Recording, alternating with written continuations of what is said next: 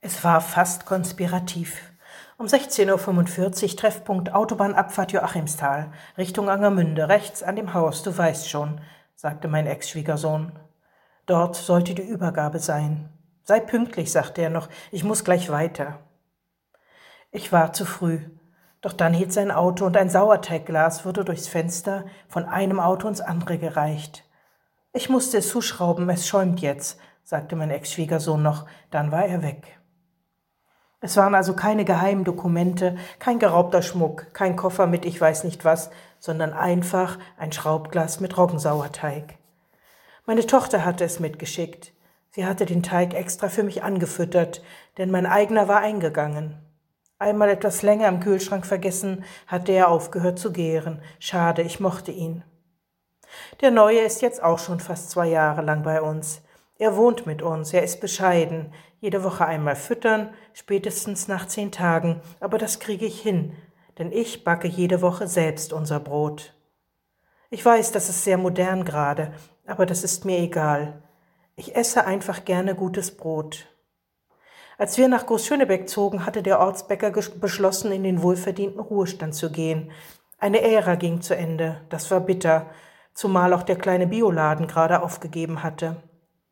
Nachdem ich unsere Potsdam- und Berlin-Besucher auch nicht immer jedes Mal um das Mitbringen guten Brotes bitten wollte, begann ich also zu backen. Und da ich es liebe zu kochen und zu backen, konnte das doch nicht so schwer sein. Es ist auch nicht schwer, aber es braucht Zeit und Ruhe und Aufmerksamkeit und natürlich einen guten Sauerteig. Und es dauert fast einen ganzen Tag vom abendlichen Ansetzen des Vorteiges bis dann am nächsten Nachmittag ein unglaublich duftendes, wunderbares, köstliches Brot fertig ist. Anfangs war ich nicht sicher, ob ich so viel Zeit erübrigen möchte, doch bald war das keine Frage mehr. Uns schmeckte kein anderes Brot mehr.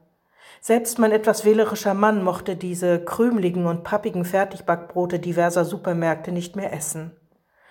Inzwischen habe ich Routine. Und wir kennen uns, mein Sauerteig und ich. Er lebt gerne in unserem Kühlschrank. Ich habe ihn noch nie vergessen.